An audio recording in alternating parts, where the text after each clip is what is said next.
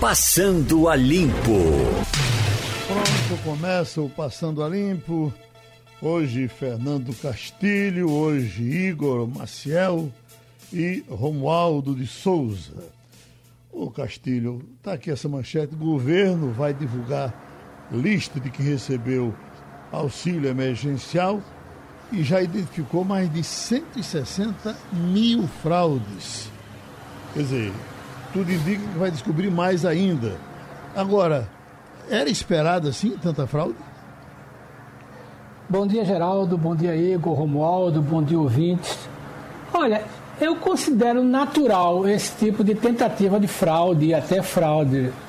Nós estamos falando de quase 60 milhões de pessoas. Isso faz com que as pessoas é, achem que o sistema é frágil pelas perguntas que ele faz a uma pessoa e acabam respondendo de forma desonesta. Então, quando você lê o questionário de perguntas, você está declarando tudo aquilo. Mas tem um probleminha. É que você bota o CPF e você informa alguns é, dados que permitem a checagem de outros CPFs. Aí quando você junta o Banco da Receita Federal com o Banco do INSS e os outros bancos que o governo tem acesso, você permite ver esse tipo de coisa. Para mim, eu acho que teve alguns casos que foi constrangedor. Eu acho que esse do pessoal do Exército, que eu acho que foi falta de orientação. É, por exemplo, um grande número de soldados que estão servindo, é, recrutas mesmo de 17, 18 anos, que deveriam ter sido alertados e que acabaram fazendo isso. Né? Esse é um caso. Tem o caso de pessoas que estavam é, no exterior, né? que deveriam ter essa informação e que tentaram se aproveitar. É, e tem os desonestos mesmo. Então teve uma grande parte aí de gente que aproveitou, pegou CPF de parente já morto. É constrangedor. Agora, eu achei o número até pequeno diante do universo de, de cadastros. Uhum. Mas é aquela chamada margem de erro, Geraldo. Uhum. Ou, Léo, margem de desonestidade. Já estamos com o ex-governador de São Paulo, ex-candidato a presidente da República, Geraldo Alckmin. Vamos para uma conversa nessa manhã no Passando a Limpo. O senhor tem, doutor Alckmin, Fernando Castilho, Igor Marcel e Romualdo de Souza, que está em Brasília. Eu já começo perguntando ao senhor como é que está a sua vida hoje? Como é o dia a dia do governador Geraldo Alckmin, depois de passar tanto tempo uh, no poder na política? Olha, Geraldo Freire, quero cumprimentá-lo, cumprimentar o Fernando, o Igor, Romualdo, todos os ouvintes da Rádio Jornal Recife, dizer que é uma satisfação uh, reencontrá-lo aqui no rádio. Quando fui candidato a presidente, estive aí na rádio uhum. e é uma satisfação reencontrá-lo. Eu voltei à medicina, eu depois de 40 anos, eu fui prefeito da minha cidade natal com 25 anos. Então, mais de 40 anos depois, não recebo absolutamente nada de nenhum governo. Abri mão de todas as aposentadorias, previdência. Então, voltei para a medicina. A minha formação é anestesia e faço no Hospital das Clínicas, aqui em São Paulo, um ambulatório na área também de acupuntura e dor. É, dou aula em duas universidades aqui na capital e também em Santos e, de, e vou e vou estou fazendo doutorado. Então eu fiz residência médica em anestesiologia. Isso vale como mestrado. Então estou fazendo doutorado. A minha tese é dor lombar e espero até o ano que vem já estar tá com o doutorado é, concluído. Então, estou me dedicando à medicina e dedicando ao magistério. Ô, doutor Alckmin, é, senhor, depois de passar tanto tempo na política, as pessoas em geral se acostumam e se acostumam até com outras coisas, mas a política é uma coisa massacrante, é uma vida que puxa muito pelas pessoas, por mais que muita gente ache que, que não é, mas a, a vida de um, de um governador, a vida de um prefeito é uma vida muito puxada. Que, qual é o seu sentimento hoje? O senhor diz eu era infeliz e não sabia? Não, eu não diria isso, porque, eh, Geraldo Freire, você tem de, de, um lado, é verdade, grande responsabilidade, eh, muitos eh, sacrificam a família, porque não tem sábado, não tem domingo, não tem feriado, não tem férias, ainda mais eu que vim ininterruptamente, né?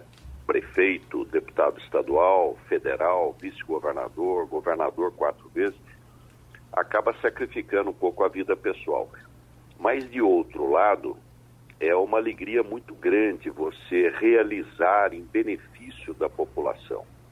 Entregar, eu entreguei aqui 18 hospitais, rodovias, escola, universidade. Então, a política dá os instrumentos que você pode beneficiar muito mais pessoas quando bem feita.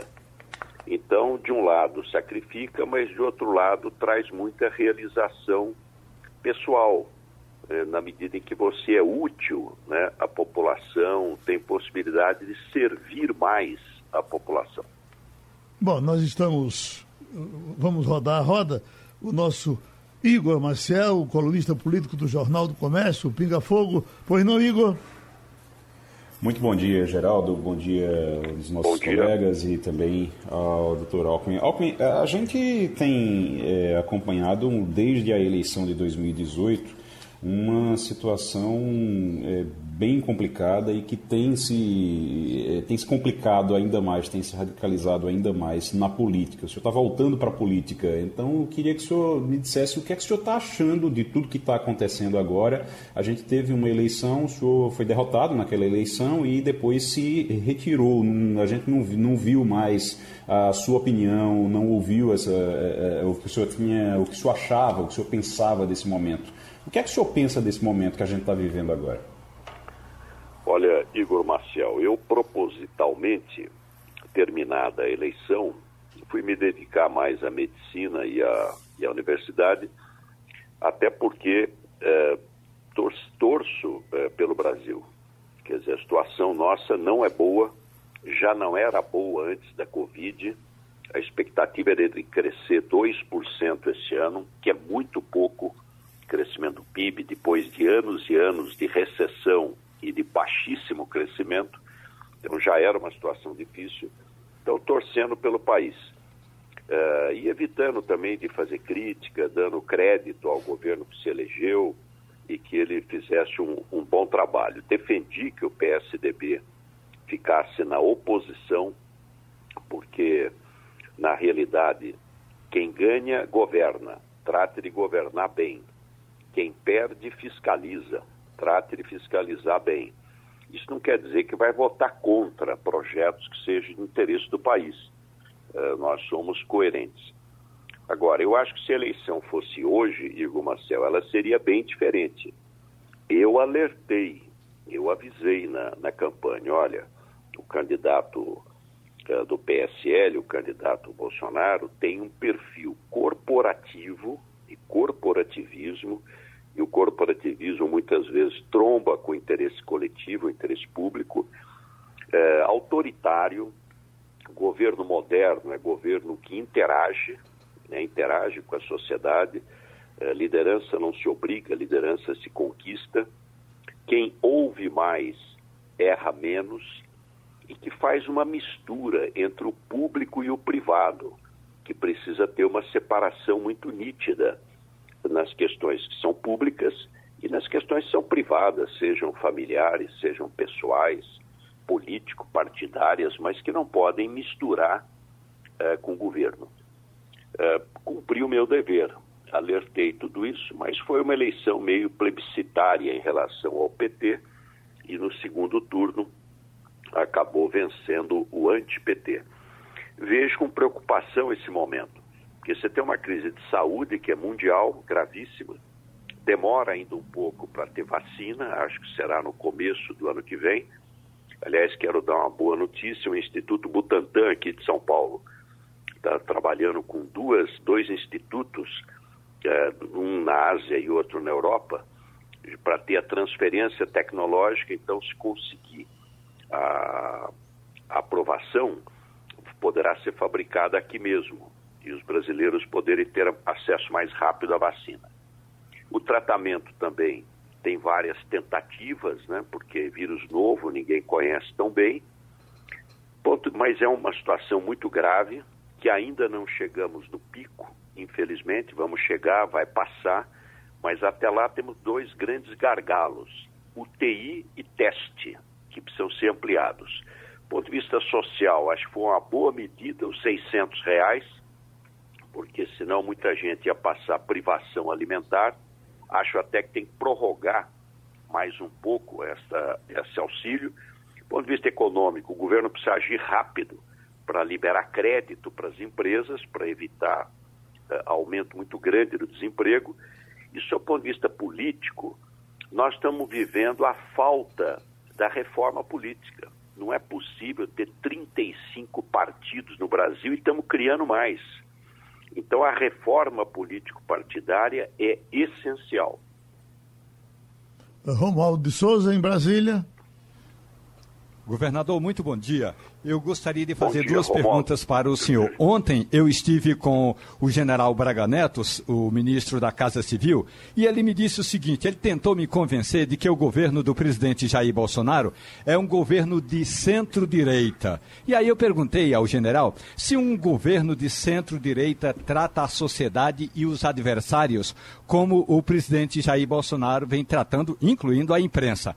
E a outra questão é a seguinte: como médico e governador, governador de São Paulo que foi, o senhor concorda com o jeito como o governador de São Paulo, eh, João Dória, vem tratando o enfrentamento ao coronavírus, governador?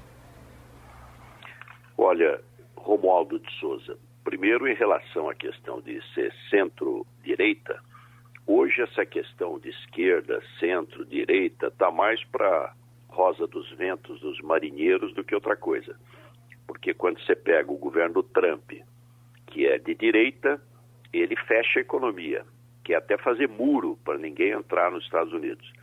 E o governo da China, que é de esquerda, eh, vai abrindo a economia. Essas diferenças ideológicas no mundo, elas estão diminuindo. O que é bom, é prova de maturidade. Você pegar a diferença entre o Partido Democrata e o Partido Republicano nos Estados Unidos, a diferença é pequena, é, não é tão grande. O que o governo é, é intolerante. E um governo de militares e militantes, o que é muito ruim, porque os governos modernos são mais técnicos. Você tem áreas muito técnicas que precisam ter pessoas com grande experiência e expertise. Então não pode abrir mão né, de especialistas, de pessoas com profundo conhecimento na área, educação, saúde, relações internacionais, área social. Em relação ao governo de São Paulo, eu acho que está correto. O isolamento é uma medida adequada, necessária, eh, durante você está tendo um pico, para evitar de ter um colapso o sistema de saúde. Então, à medida que você faz o isolamento, você evita aquele pico muito grande da doença e dá tempo de criar os hospitais de campanha. Dá tempo de criar os, uh, as UTIs e vejo dois gargalos, quero repetir. É falta de teste no Brasil, já deveria ter muito mais teste, nós estamos andando no escuro. E de outro lado, uh, leitos de terapia intensiva, que faz diferença. Quem tem uma boa assistência médica hospitalar se salva pessoas com 70 anos, 80 anos, 90 anos, 100 anos de idade tiveram alta. O Vamos para o jornalista de economia, Fernando Castilho. Bom dia, doutor Geraldo. Eu tenho uma curiosidade para saber é, como é que o médico Geraldo Alckmin vê a gestão dessa crise. O senhor já falou aí que falta UTI e testes, mas é, há uma, uma grande é, preocupação, inclusive internacional, sobre a gestão do Brasil nessa crise. Então a gente está falando de sair do isolamento sem ter entrado completamente nele. Como é que o senhor analisa isso e quais as consequências que a gente deve ter no futuro em função dessa posição que o governo trata, dessa gestão? Olha, uh, Fernando Castilho, uh, primeiro vejo que o governo deveria ter criado um comitê de crise.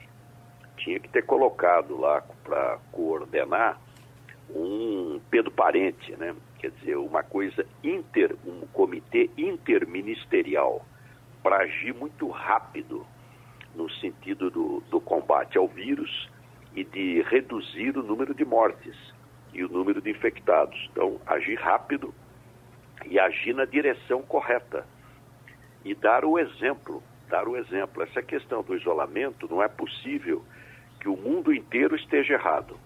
Só está certo Osmar Terra e o Bolsonaro. Quer dizer, claro que não é assim. O mundo inteiro fez o isolamento e depois vai liberando.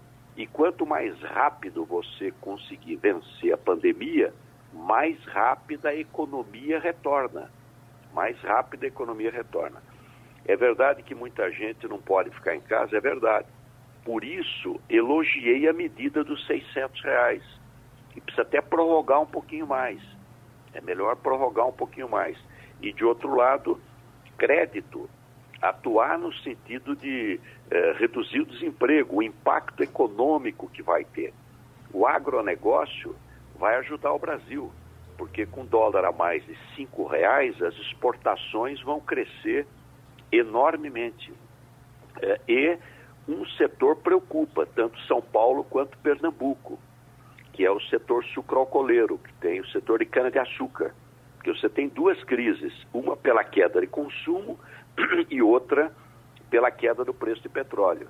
Então o governo precisa socorrer, precisa agir rápido, porque são milhões de empregos no Brasil no setor sucroalcooleiro e trabalhar para termos a vacina o mais rapidamente possível e o tratamento. Tem vários protocolos que os médicos estão trocando experiências no sentido de buscar o melhor tratamento.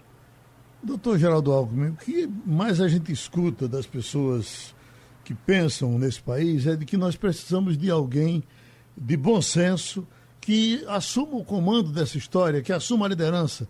Nós não temos encontrado isso nem no parlamento, nem no governo federal, nem nos governos estaduais. Ficou uma, uma loucura, ficou uma coisa muito misturada. E, e, e é, deve surgir alguém para matar no peito essa situação e, e, administrar essa crise do Brasil, se não administrar, mas pelo menos ser ouvida. O senhor está disposto a, a, a disputar essa posição ou você acha que o fato de estar sem mandato não lhe permite isso? Olha, Geraldo Freire, se eu pudesse, eu disputaria de novo. Até porque eu acho que a eleição seria diferente. Aquela eleição que passou foi uma eleição atípica. Você teve o líder da oposição, que era o Lula, preso e declarado inelegível, fora da eleição.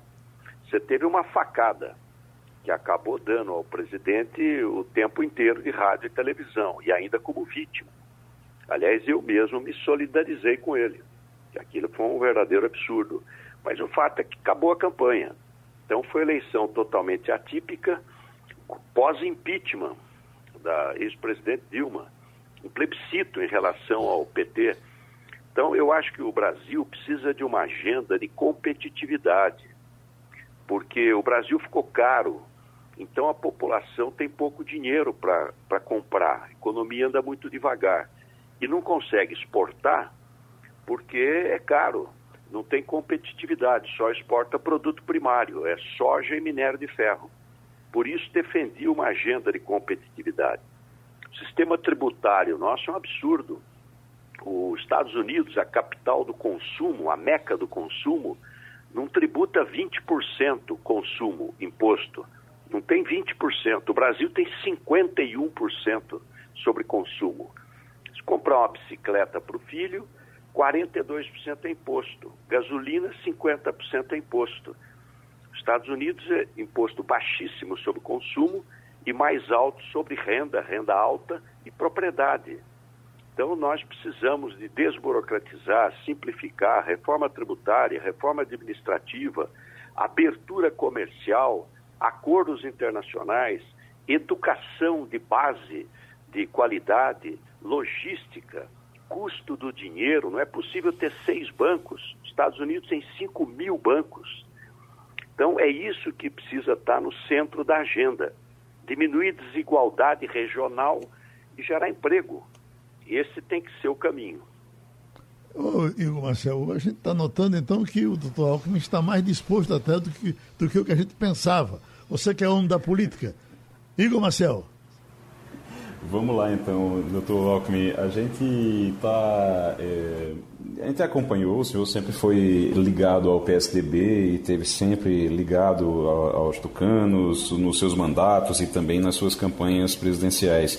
O PSDB mudou um pouco com a entrada do Dória, é, houve um racha no partido na época que o senhor estava ativo como candidato, como governador, é, como o senhor tinha é, é, o Aécio Neves muito forte dentro do partido. Como é que está hoje e se o senhor fosse candidato agora, se o senhor, não sei se o senhor pretende ser candidato agora, mas se o senhor for candidato agora, vai ser pelo PSDB? Olha, primeiro eu passei a presidência do partido para um pernambucano, bom pernambucano, que é o Bruno Araújo. E defendo sempre primárias, prévias. Aliás, aqui em São Paulo, escolha de candidato a prefeito sempre foi prévia, nunca foi escolha de diretório, de cartório, de meia dúzia. Todos os filiados votam. Foi assim que o João Dória foi candidato a prefeito de São Paulo. Governador, a mesma coisa, prévia. Teve três que disputaram. Quem ganha é o candidato. Então, eleição para cargo majoritário, eu sempre defendo prévia. Democracia começa dentro do partido. O Barack Obama jamais seria presidente dos Estados Unidos se não fosse a primária americana, porque ela permite novas lideranças, ela permite a disputa interna saudável e aí você cresce, inclusive. Então, é, claro que os partidos estão enfraquecidos, todos eles, inclusive o meu. Por isso a necessidade da reforma político-partidária. A outra, a política está muito ruim, porque as pessoas fazem a política em torno do governante. O governante é para servir o povo. O padre Lebré dizia: na política, seja um Zé Ninguém, a serviço de uma grande causa. O importante é o povo, é resolver os problemas, é a, é a interesse público. Hoje não, é tudo vaidade. Briga por vaidade, briga por protagonismo. O povo é o último na fila. E fica uma briga política exacerbada. Falta humildade, né? Humildade. Bom, o governador Alckmin foi bom ouvi-lo. A gente espera contar outras vezes com a sua participação. O senhor falou aqui no Passando a Limpo, tá certo? Muito obrigado, Geraldo Freire. Foi uma satisfação reencontrá-lo através do rádio. Eu que sou um radiófilo, adoro rádio. E indo a Recife, indo a Pernambuco, passo aí para tomar um café. E será muito bem recebido. Muito obrigado. Mas nós estamos com o cientista do LICA e da Universidade Federal de Pernambuco, Jones Albuquerque, mais uma vez para conversar com a gente, para trazer seus números e para nos animar.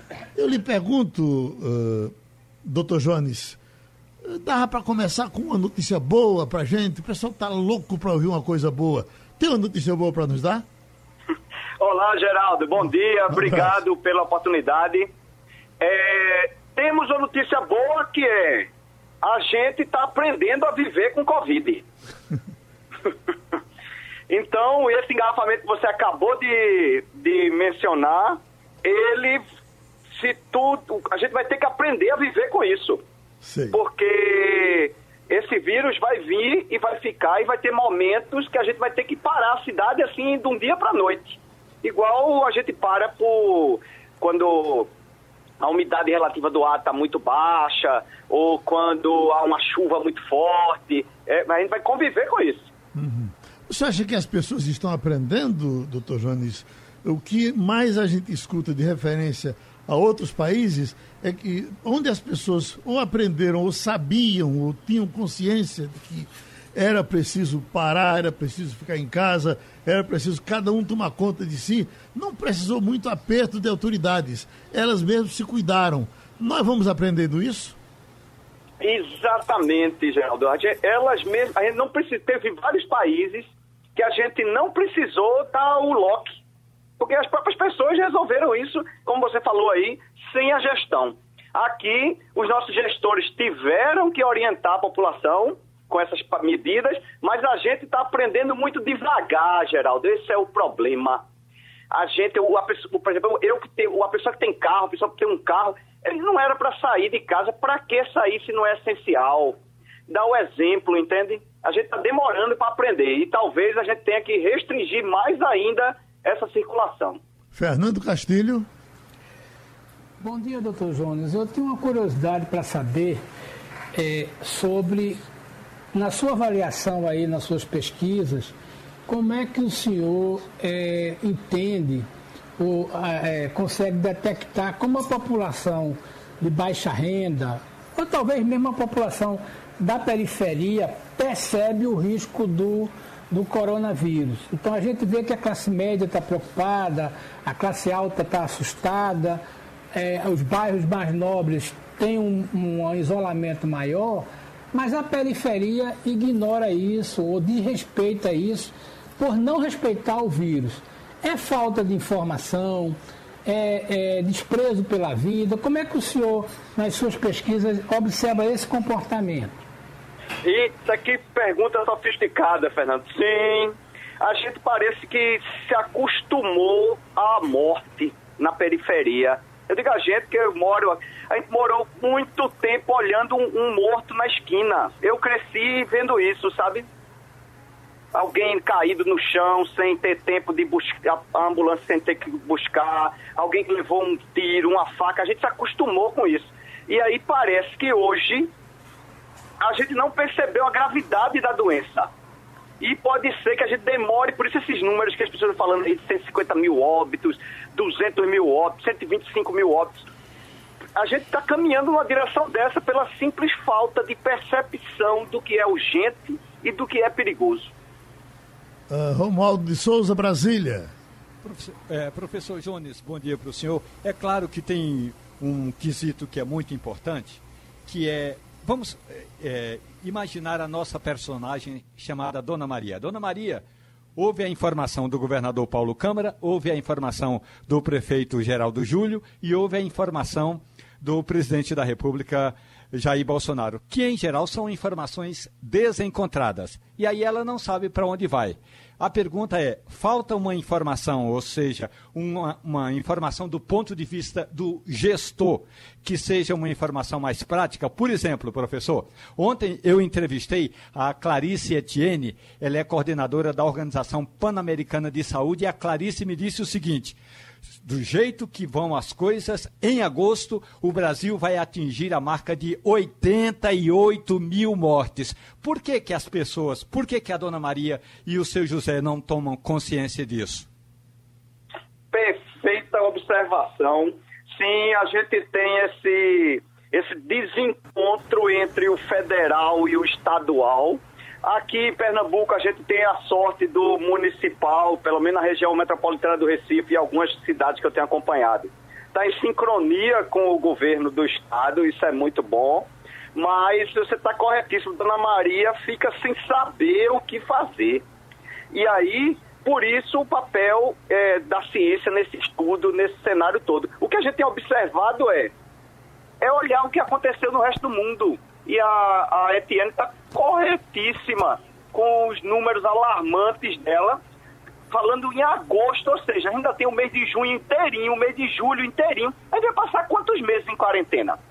A maioria dos países, com 70, 90 dias, resolveu a quarentena toda. Está tudo de volta ao normal. A gente vai demorar quanto tempo? Essa é a grande pergunta. Tem expectativas de a gente ir até dezembro, imaginem. Poxa vida. Uh, vamos para Igor Marcel. É, Doutor Jones, a gente é, tem acompanhado gráficos do mundo todo, gráficos aqui no Brasil, gráficos de Pernambuco, a gente tem acompanhado números o tempo todo em relação ao coronavírus. Uma coisa que é certa é que quando a gente vê a, o gráfico brasileiro, o gráfico do Brasil, da, do número de casos, ele ainda está subindo. A gente já tem os Estados Unidos começando a descer, que era o, o epicentro, a gente tem o Brasil ainda subindo e sem perspectiva realmente nem sequer de aplanar ali, de começar a, a equilibrar de alguma forma isso. É, o, o na, na, sua opinião, a, o isolamento não está dando certo da forma como está sendo feito? O senhor acha que precisa fechar mais, precisa de um lockdown mais efetivo mesmo aqui no Brasil para poder conter esse número? Pô, belíssima análise, corretíssima. Você devia trabalhar aqui comigo, hein? Sua análise está perfeita. É, sim, a gente está caminhando num cenário que eu nunca vi.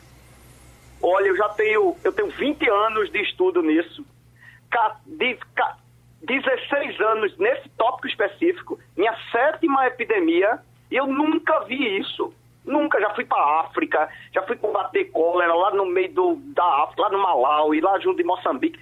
Nunca eu vi isso. A gente está caminhando seriamente para um processo de lock total a nossa população não está aprendendo. Hoje, agora às 10, eu tenho um encontro com vários líderes comunitários aqui da região metropolitana de Recife, para a gente começar uma ação nos bairros lá na pontinha. Uma ação simples. Eu até brinquei outro dia numa, numa TV, uma, a gente precisava andar com um bambolê. Sabe o bambolê que a gente usa para rebolar? Um bambolê bem grande, de raio de dois metros, ou seja, cada um cabo de vassoura dentro. Se a gente conseguisse andar com esse bambolê na rua, a gente estaria seguro. Observe que com um bambolê desse tamanho, ou uma saia de 2 metros de diâmetro, a gente não consegue andar na rua. É por isso que tem que ficar em casa. Essa seria o, o, a distância social ideal que os países lá fora conseguiram. a gente está caminhando, oh, desculpa, a gente está caminhando realmente para um cenário nunca visto antes. Uhum. Professor Jones Albuquerque, para a gente fechar, um, um, uma situação que a gente vive, por exemplo, nessa cobertura. A gente que cobre carnaval, cobre eleição, cobre enchentes, eh, faz a cobertura de tudo. A pior cobertura está sendo essa, porque nós estamos contando mortos, contando mortos, a gente está numa guerra sem a, a, nenhuma expectativa, de, nenhuma certeza de que ela termine tal ou qual dia. Eu lhe pergunto, numa perspectiva otimista, nós sairíamos disso quando? E numa pessimista, nós iríamos até quando? Excelente pergunta. Numa otimista, a gente sairia disso em julho. Veja que eu estou dizendo, fim de julho, a partir de hoje, com os dados que eu tenho hoje. A gente sairia em fim de julho, daí os números da, da ETN para 88 mil em agosto. Numa pessimista, dezembro. Veja só onde a gente está caminhando. Nossa Senhora. Doutor Jones, foi bom ouvi-lo e a gente espera contar com o senhor outras vezes, tá certo? Geraldo, será um prazer imenso, pode contar sempre. Pronto. continuemos juntos e separados. Pronto, cientista eh, do LICA e da Universidade Federal de Pernambuco, Jones Albuquerque, falou no Passando a Limpo. Romualdo de Souza, o que aconteceu ontem no Rio de Janeiro? O governador Witzel eh, ocupou os microfones, disse que estava sendo perseguido, jogou logo a culpa em cima do presidente da República, a Polícia Federal estava sendo usada para prejudicá-lo. Mas com o passar das horas, a gente foi ouvindo uma opinião, outra e outra opinião, e parece que o governador não está, não, não está conseguindo convencer até agora. Está é, entrando para o rol dos culpados. Você já colocaria assim? Olha, Geraldo, pelo menos como dizem os operadores do direito, o modus operandi da mulher do governador, Helena Witzel, pelo que disse até agora a Polícia Federal, é o mesmo que usava a mulher do governador, que eh, Sérgio Cabral. Ou seja, prestava serviço para o, o, o escritório da advocacia das duas mulheres, prestavam serviços para empresas com contrato no governo do estado. Então, esse é um ponto em comum entre as ações da Polícia Federal reveladas ali na gestão de Sérgio Cabral e agora na gestão de Wilson Witzel. Agora, hoje pela manhã, falando dessa operação, porque tem uma outra muito importante que daqui a pouco a gente fala. Hoje pela manhã, perguntado sobre o resultado dessa operação, eh, o presidente Jair Bolsonaro disse que ainda vai ter mais. E claro que Witzel, não é, Geraldo? Ontem, num pronunciamento, ele não deu entrevista, mas fez um pronunciamento, disse que quem deveria estar atrás das grades era o filho do presidente Jair Bolsonaro. E aí o filho do presidente, ao tentar se defender, acabou defendendo também o ex-aliado Fabrício Queiroz. Ou seja, essa história toda ainda vai ter muito desdobramento, tanto para o lado do Palácio eh, das Laranjeiras, onde mora Wilson Witzel, como para o lado da família de Jair Bolsonaro. Geraldo. Fernando Castilho. Geraldo, eu acho que a gente vai observar nos próximos meses, eh, independentemente do caso do Rio de Janeiro, é, talvez algumas operações sobre essa questão das compras. Porque o que me surpreende no Rio de Janeiro é, como você disse aí, o formato é o mesmo. Tá entendendo? E os valores, mudou apenas os valores e os personagens. É, o que me espanta nesse negócio é como, depois de uma lava-jato, depois de um período de investigação em que, quando você está falando no celular ou você está falando num telefone fixo, a possibilidade de você estar tá sendo gravado é de 100%, é, alguns personagens, como a gente viu aí, é, não tem nenhuma, nenhum prurido em tratar desse tipo de assunto. Está entendendo? Então, veja bem, claro que a Polícia Federal está investigando isso, porque tem um departamento que cuida só disso. Está entendendo? Então, essa coisa do Witzel, que, que ele tomou a, a, a posição, e aí a, aquela intervenção da deputada ajudou muito nisso, né? Porque a deputada é de fato uma pessoa que não guarda informação nenhuma. Ela quer, ela tem a necessidade de se apresentar na mídia como uma pessoa bem informada. Isso é natural dela, a gente vê a personalidade dela é isso. Mas, veja bem, e aí ela falou, usando o tempo do verbo, que dava a entender que ela estava sabendo de tudo. Pode até estar sabendo. Mas veja bem, hoje tem outra operação né? E aí ela não vai falar sobre isso. Ou talvez a gente não tenha informação. Mas o que me espanta nesse negócio todinho é o seguinte: no universo brasileiro, com o nível de sofisticação de informação da Polícia Federal, agentes públicos ainda atrapalham dessa forma. Entendeu? Não tem nada de novo, o modelo é o mesmo. Se você olhar a investigação que aconteceu no Rio, não é muito diferente das outras, não é um, um, um, agente público que conversou com um agente privado, fez uma negociação, botou um sobrepreço, como coisa que aquilo ali não pudesse ser rastreado é, por meio digital. Essa é a coisa para mim mais surpreendente, é como as pessoas não têm medo e não se preocupam com esse tipo de coisa e fazem atitudes que a gente está vendo aí. O, o, eu acho que Castilho até disse tudo, porque eu, eu, até a agenda é a mesma agenda, quer dizer, o camarada segue o rastro do outro. Que negócio de doido é esse, Igor Marcel?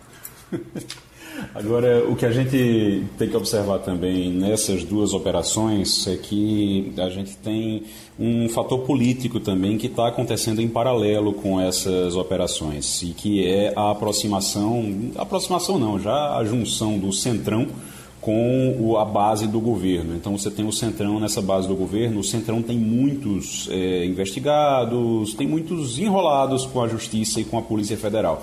Então a operação de ontem é, com o Witzel, sendo ou não direcionada por ser um inimigo de Bolsonaro, essa operação deixou os deputados, os parlamentares do Centrão animados, achando que Bolsonaro poderia ali estar tá dando uma demonstração de que manda na Polícia Federal, que tem condição de controlar realmente a Polícia Federal. Aí hoje a Polícia Federal vai lá e diz: olha, não é bem assim, porque inclusive Roberto Jefferson, que é um símbolo, é, tornou-se pelo menos um símbolo desse centrão que se aproxima de Bolsonaro, é um dos alvos dessa operação de hoje. Roberto Jefferson apareceu numa postagem com um fuzil, é, fez declarações contra o Supremo Tribunal Federal. Você tem o dono da van, aquele que se veste de, de terno amarelo, que eu não lembro o nome dele, o Luciano, Luciano Hang.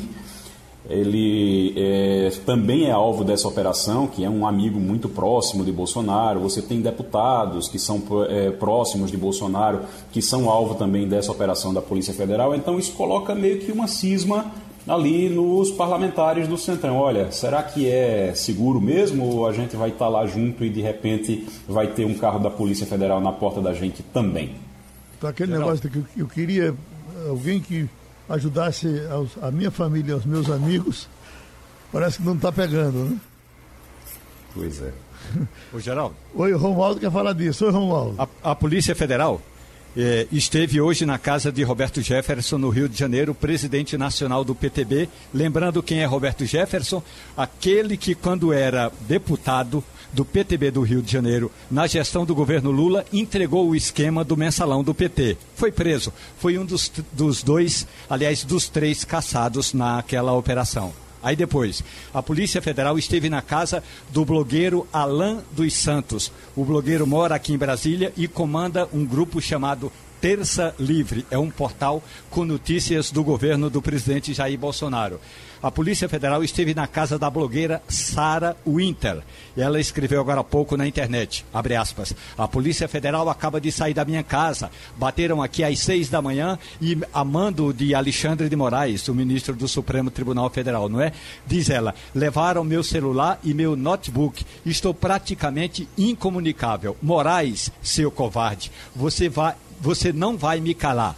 Ela é secretária da Atenção Integral à Gestão e à Maternidade no Ministério da ministra Damares Alves. A Polícia Federal esteve na casa de Luciano Hang, tanto no Rio de Janeiro como lá em Santa Catarina. A Polícia Federal esteve no gabinete do deputado estadual de São Paulo, Douglas Garcia, do PSL, que acaba de divulgar uma nota. Diz ele: A Polícia Federal no meu gabinete, a perseguição do inquérito é inconstitucional. Isso chama-se ditatoga, numa junção da palavra ditadura com a toga. E por fim, a Polícia Federal esteve na casa do humorista Rei Bianchi, que eu não sei nem para onde vai. Hoje pela manhã, o presidente Jair Bolsonaro elogiou a operação da Polícia Federal de ontem, mas se calou sobre a operação da Polícia Federal de hoje. Ontem a polícia esteve na casa de um inimigo político do presidente. Hoje foi na casa de amigos do presidente da República. É aquela história, não é, Geraldo? Como diz lá no interior de Pernambuco, pau que bate em Chico também bate no lombo de Francisco Geraldo Freire.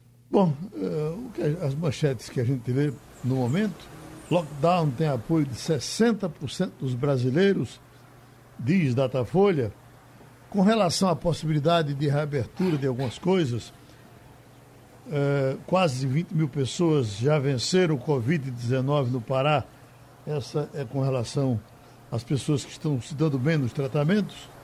Camilo, isso é de Fortaleza, anuncia início gradual da reabertura da economia a partir de segunda-feira. Uh, coronavírus, shoppings reabrem hoje com novos protocolos contra a doença. E aí, nessa expectativa do retorno moderado, do cuidado para voltar, pergunto Castilho, uh, é por aí? Você acha que já está na hora de, de ir flexibilizando mais alguma coisa ou não é hora ainda?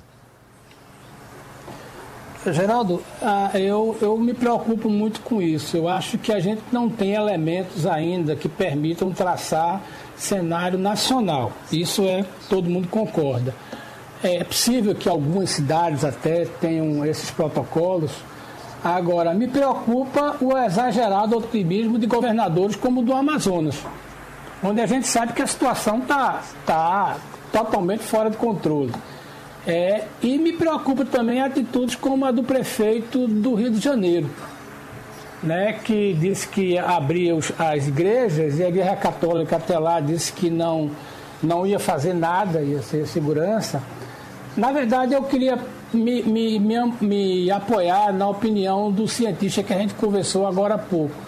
Falta informação.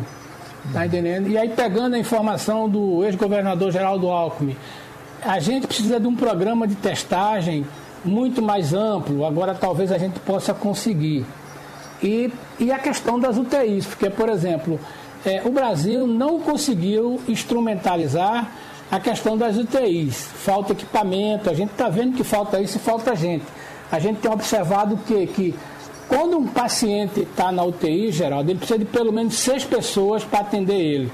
Veja que drama. Essa é uma coisa. Então, a minha preocupação é, a gente precisa voltar em algum momento, a gente está angustiado por estar na, na, em casa, as pessoas estão passando dificuldades. Eu tenho uma pesquisa hoje na coluna que fala da dificuldade do home office, as pessoas estão começando a ficar estressadas, mas a gente precisa de mais segurança.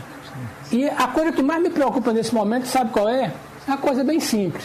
É a gente equacionar o problema nas capitais e começar a usar a estrutura que, de, dessas capitais para os pacientes do interior, que é aquilo que o ministro da, da Saúde diz claramente. É, nós vamos usar a estrutura montada nas capitais para atender as pessoas que vão ser contaminadas no interior. Isso dá um horizonte muito ruim. Então, eu não tenho opinião formada ainda sobre se a gente deve abrir ou não, mas me preocupa esses dados que eu coloquei a você. Eu estava lendo hoje, acho que foi na coluna de Igor, uh, ele uh, mostrando uma situação que veja como ela é complicada, que é a situação, por exemplo, de Alagoinha, que é lá pegada com pesqueira, nós estamos falando de uh, 250 quilômetros daqui, mais ou menos, ela é em termos de contaminação, quase igual à situação do Recife. Pesqueira, inclusive, ontem a prefeitura tomou a decisão de dar um endurecimento na situação, porque a, a contaminação estava chegando, ou está chegando, ou chegou nos índios, chucurus. Eles, inclusive, trancaram a cidade a partir do domingo. Enfim, você vai tendo um, um endurecimento da situação uh, pelo interior e você não sabe que hora ela chega e que hora ela chega de forma mais contundente. E aí, pior, quando ela chega lá, não tem a estrutura de tratamento que tem no Recife. Aí vai ter que mandar para cá. Esperamos que já estejamos aqui com, com os, os respiradores livres para que as pessoas do interior possam usá-los. Geraldo. Oi. Também a gente, é, é, o que a gente, o que a gente, o que a gente tá, trouxe na coluna foi exatamente a questão do isolamento. Você tem um nível de isolamento em Alagoinha que não está em lockdown, não tem lockdown, o lockdown que foi decretado, a quarentena, como eles chamam, foi decretada aqui é no Recife, região metropolitana, algumas cidades da região metropolitana, mas quando você chega em Alagoinha, o índice de isolamento lá é maior até, 52,9%, aqui foi 52,6%, se eu não me engano, mas é um número ainda um pouquinho maior do que no Recife. Quando você vai para Itamaracá, que também não tá, não foi decretada a quarentena lá, o lockdown lá, lá você tem um nível também muito parecido, 52% também igual ao Recife. Então fica aquela pergunta, o isolamento está funcionando no Recife? ou é melhor do que nada? Tá, estaria pior se não fosse o, o isolamento. Ah, esse, do isol... esse número que a gente precisa observar. Agora, em relação ao né? interior. Eu, não, você falou é... do isolamento, eu estava confundindo com a contaminação. Eu acho que no caso da Alagoinha, Igor, já é. A Alagoinha é muito pegado com pesqueira, são 20 quilômetros. E quando a uhum. situação complicou em pesqueira, a Alagoinha tomou conhecimento e disse: vou me esconder. É possível, é possível. Inclusive, a gente tem a gente tem também o general o Pazuello, que é o ministro interino da saúde, que o Brasil, a gente precisa sempre lembrar, está sem ministro oficialmente na saúde no meio de uma pandemia, mas o Pazuello, ele numa entrevista recente, ele disse, olha, a preocupação agora é o interior, porque esses locais, uh, o vírus vai chegar lá, está chegando lá já, vai chegar, as pessoas vão adoecer e aí o, o processo é exatamente esse que você citou agora. As pessoas adoecem e depois tem que ir para os grandes centros. Então ali vai para Caruaru, vai para Petrolina, vem para a região metropolitana. Você tem uma dificuldade que se você não tiver já com a situação dos leitos resolvida nesses locais, nesses grandes centros, a gente vai ter uma segunda onda de muitas infecções e de mortes. Uma sensação que as pessoas do interior todas conhecem é a sensação de morrer afogado. Morre muita gente afogada nesses açudes, nesses rios e um dos, uh, uma das causas desse, desse coronavírus, uh, um dos, dos, sintomas, um dos problemas, é a sensação de que está se afogando. Então, você fica pensando se você pega, na parte mais grave, se você pega um, um danado desse aí, vamos dizer, em Arco Verde, você virá se, se afogando até Recife. Esperamos que chegue tranquila, que chegue em condições de receber atendimento aqui e tenha condição de, de, de lhe atender. Deixa eu chamar aqui agora o, uh, o chefe da Polícia Civil de Pernambuco, Neemias Falcão, porque ontem o, o presidente do sindicato cobrou uh, do governo, do Estado, cobrou dos, dos, dos chefes um, um tratamento melhor para os policiais, porque ele disse que não está havendo isso nas delegacias. Pouco cuidado, poucas EPIs, pouco equipamento, pouca limpeza. Então foi mais ou menos essa reclamação e acho que é disso que o chefe de Polícia Civil, Neemias Falcão, está querendo falar. Não é isso, amigo? É, bom, bom dia, Geraldo. Bom dia a todos os ouvintes do programa Passando a Limpo, da Rádio Jornal. É um prazer falar com vocês. É, Geraldo, a Polícia Civil, desde o princípio da pandemia aqui em Pernambuco, ela vem tomando muitas medidas no que diz respeito a resguardar a saúde do seu efetivo e das pessoas que procuram os seus serviços. É, ante o que foi falado pelo presidente do Simpol, Áureo Cisneiros, é, nós procuramos é, fazer um levantamento de tudo aquilo que disponibilizamos para as nossas unidades tendo em vista a gestão que fizemos junto ao governo do Estado, e podemos passar para você tudo que foi feito ao longo de todo esse período de pandemia para garantir os serviços de polícia civil para os nossos eh, cidadãos que, que procuram os nossos serviços. Veja, mas a reclamação dele era com tratamento ao policial. Eles acham, ele disse que o policial não está sendo bem cuidado uh, pelas suas chefias. O, senhor concorda? Eu discordo totalmente. É, desde o princípio, como eu te disse, a gente tem procurando resguardar a saúde do, do nosso policial. Já foram 3.657 litros de álcool em gel adquiridos pela Polícia Civil, além de mais de 2.400 de álcool líquido. E isso está sendo disponibilizado diariamente foram mais de 30.600 máscaras, além de mais de 90 mil luvas que foram e estão sendo distribuídas. Além disso, diversos insumos que nós estamos disponibilizando para as nossas unidades, como água sanitária, detergente, desinfetante e outros produtos é, que cuidam da higienização e sanitização. E eu posso te adiantar que a Secretaria de Defesa Social, além desses insumos e EPI que, que nós adquirimos, ela também disponibilizou 1.400 litros de álcool em gel, 6 mil litros de álcool líquido a 70%, além de 31 mil unidades de máscaras. Tudo isso está sendo muito bem gerenciado pela Diretoria de Administração Geral e está chegando lá na ponta, ao policial que está nas nossas unidades. É importante também dizer que desde a nossa assunção, no dia 1 de abril, enquanto chefe de polícia, nós tomamos providências para resguardar o efetivo. Nós adotamos o regime de teletrabalho, então nós temos aqueles policiais que fazem parte do, do grupo de risco, eles estão trabalhando home office, estão contribuindo conosco de casa, formalizando eh, a feitura de relatórios, também por meio do sistema de, de informações elaborando ofícios e dando a sua parcela de contribuição. É, nós procuramos, ao longo desses dias, também é, proporcionar a criação de plantões, para justamente evitar que os nossos policiais ficassem de segunda a sexta-feira, além dos finais de semana, trabalhando nas delegacias e, consequentemente, se expondo ainda mais.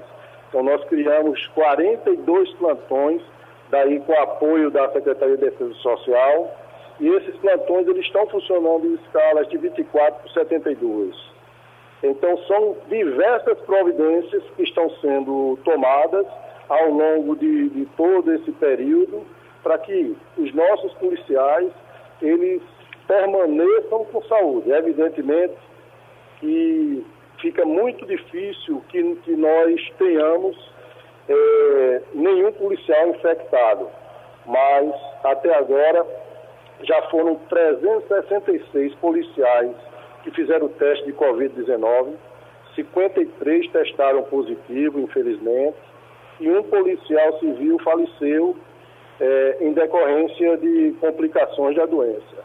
Então, a gente tem tomado cuidado, a gente tem atenção com o nosso efetivo, inclusive posso te dizer que a Associação dos Delegados de Polícia, também a Associação dos Escrivães de Polícia, ela nos procurou, é, fez doação de insumos para que a gente pudesse distribuir com efetivo, tem sido parceiros nesse caminhar longo de toda essa luta. E nós queremos que a postura do Simpol seja a mesma, que procure abrir um canal de diálogo, a gente já abriu as portas para que eles viessem até aqui conversar conosco e pudessem realmente contribuir com a instituição, fazendo com que os nossos policiais eles tenham toda a assistência num momento como esse de pandemia, com a união de todos. E é isso que nós queremos. Pronto, a gente agradece ao chefe da Polícia Civil de Pernambuco, Neemias Falcão, participou do Passando a Limpo, que termina agora. Passando a Limpo.